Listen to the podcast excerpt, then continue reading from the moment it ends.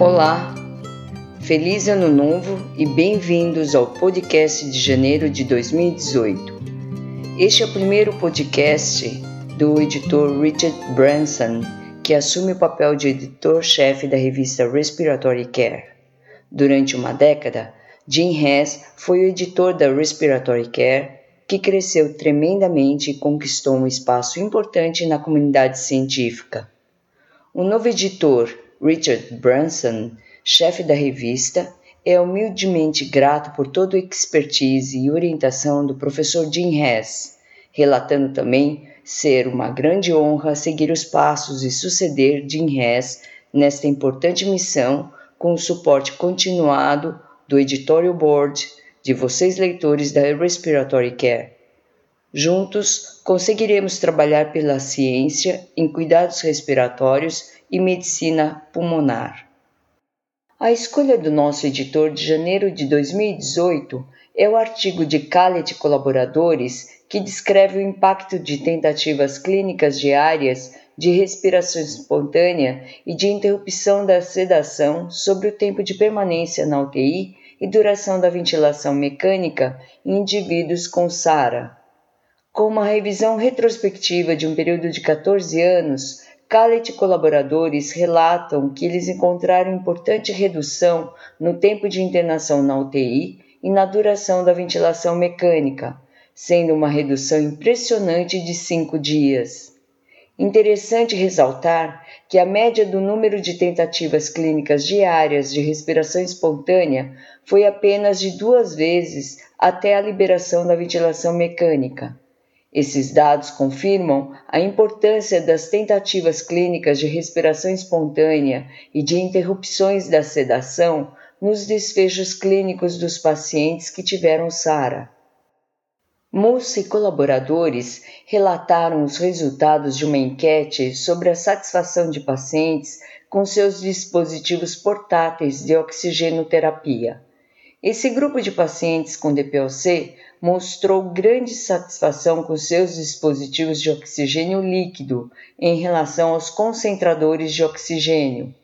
Importante, isto foi associado ao relato de melhora da mobilidade dos pacientes.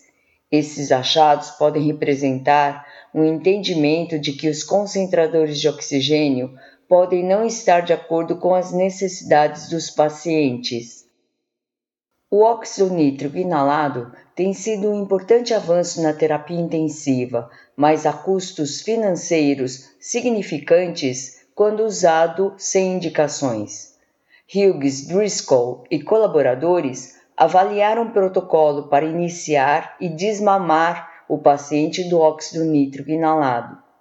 Em um período que o óxido nítrico inalado deve ter sido hiperutilizado, eles mostraram melhora do controle da dose de óxido nítrico inalado, desmame mais rápido e redução do tempo de uso prolongado. Esses dados oferecem um mapa de controle de custos sem impactar na segurança do paciente. Bry e colaboradores revisaram a ventilação não invasiva domiciliar em indivíduos obesos após episódios de insuficiência respiratória. O segmento domiciliar demonstrou que o uso da VNI domiciliar foi efetiva e bem tolerada, não sendo surpresa que muitos desses indivíduos obesos foram aqueles que possivelmente receberam VNI domiciliar, que aderiram aos regimes e que melhoraram os seus desfechos fisiológicos.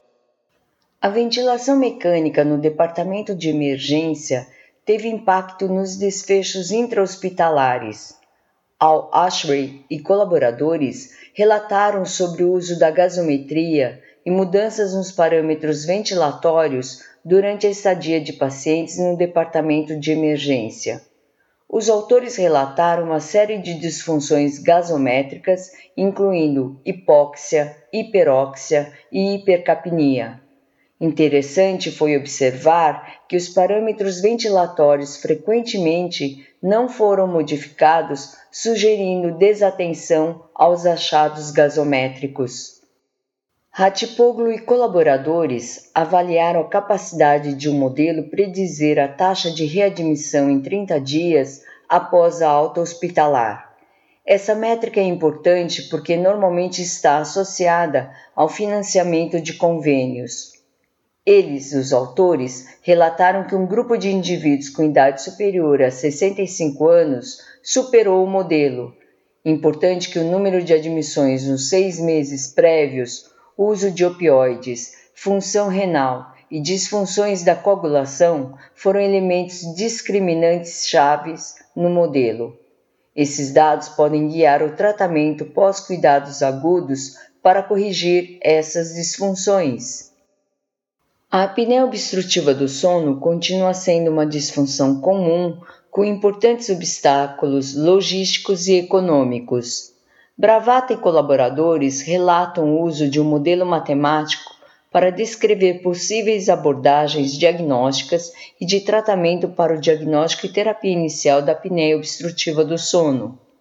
Em um estudo longitudinal teórico, o modelo deles dá suporte às abordagens que diagnosticam e tratam a apneia obstrutiva com uma titulação automática de CPAP. O maior fator de redução de custos nesse estudo pode ser a redução da necessidade de estudos adicionais do sono. A variabilidade da frequência cardíaca é um aspecto marcante do sistema fisiológico intacto, enquanto que a falta de variabilidade denota disfunção. Latremouille e colaboradores usaram a variabilidade da frequência cardíaca para avaliar a resposta de indivíduos estubados em UTI neonatal. Os autores sugerem que a variabilidade da frequência cardíaca deve ser útil em predizer a falha na estubação dentro de duas horas. Isso deve ser explorado no futuro em grupos maiores de pacientes e incluir outras variáveis respiratórias tradicionais. Evidências recentes sugerem que o sofrimento materno pode afetar doenças alérgicas em crianças.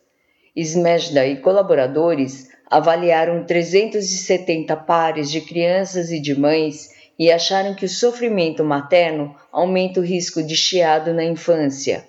Esses dados podem ser úteis para a prevenção de doenças da infância e o bem-estar das mães. Os guidelines Gold da American Thoracic Society representam os padrões internacionais para o diagnóstico, para a classificação e para o tratamento da DPOC. A atividade física diária é um importante componente nos testes de avaliação da DPOC.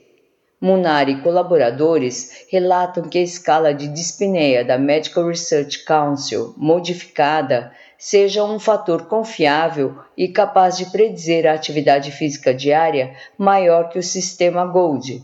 Isso pode ser importante na classificação dos sintomas físicos dos pacientes com DPOC. Formiga e colaboradores relatam o impacto do tabagismo no desempenho de músculos inspiratórios. Pareando tabagistas com não tabagistas, eles acharam a pressão inspiratória máxima sustentada menor em fumantes. Isso foi associado com o aumento dos volumes expiratório final pulmonar e os autores sugerem que a pressão inspiratória máxima sustentada tenha a capacidade discriminatória aumentada para detectar a disfunção muscular respiratória associada ao tabagismo. Neste mês de janeiro de 2018, a revisão convidada é sobre um importante aspecto de terapias de resgate na SARA grave. Alessandre e colaboradores apresentam evidências do uso de terapias ventilatórias, terapias farmacológicas, posicionamento e técnicas extracorpóreas na hipoxemia refratária e na insuficiência ventilatória. E por último, Becker e colaboradores descrevem uma revisão da literatura detalhada sobre o valor de propostas de terapeutas respiratórios Usando o guia Prisma, os autores realizaram uma meta-análise incluindo 28 artigos que detalham redução de custos associados com os cuidados respiratórios. A ventilação mecânica foi o tópico mais frequente, seguido de gerenciamento da doença. A inconsistência na conduta dos estudos impediu um resultado significante da meta-análise. Essa informação deve servir como um roteiro para os pesquisadores e para os profissionais realizarem pesquisas de alta qualidade para determinar o valor de terapeutas respiratórios na assistência ao paciente. Para receber o conteúdo deste podcast e de podcasts anteriores da revista, por favor visite nosso website em www.rcjournal.com você também poderá se inscrever no nosso website para receber os podcasts de futuros volumes da Respiratory Care.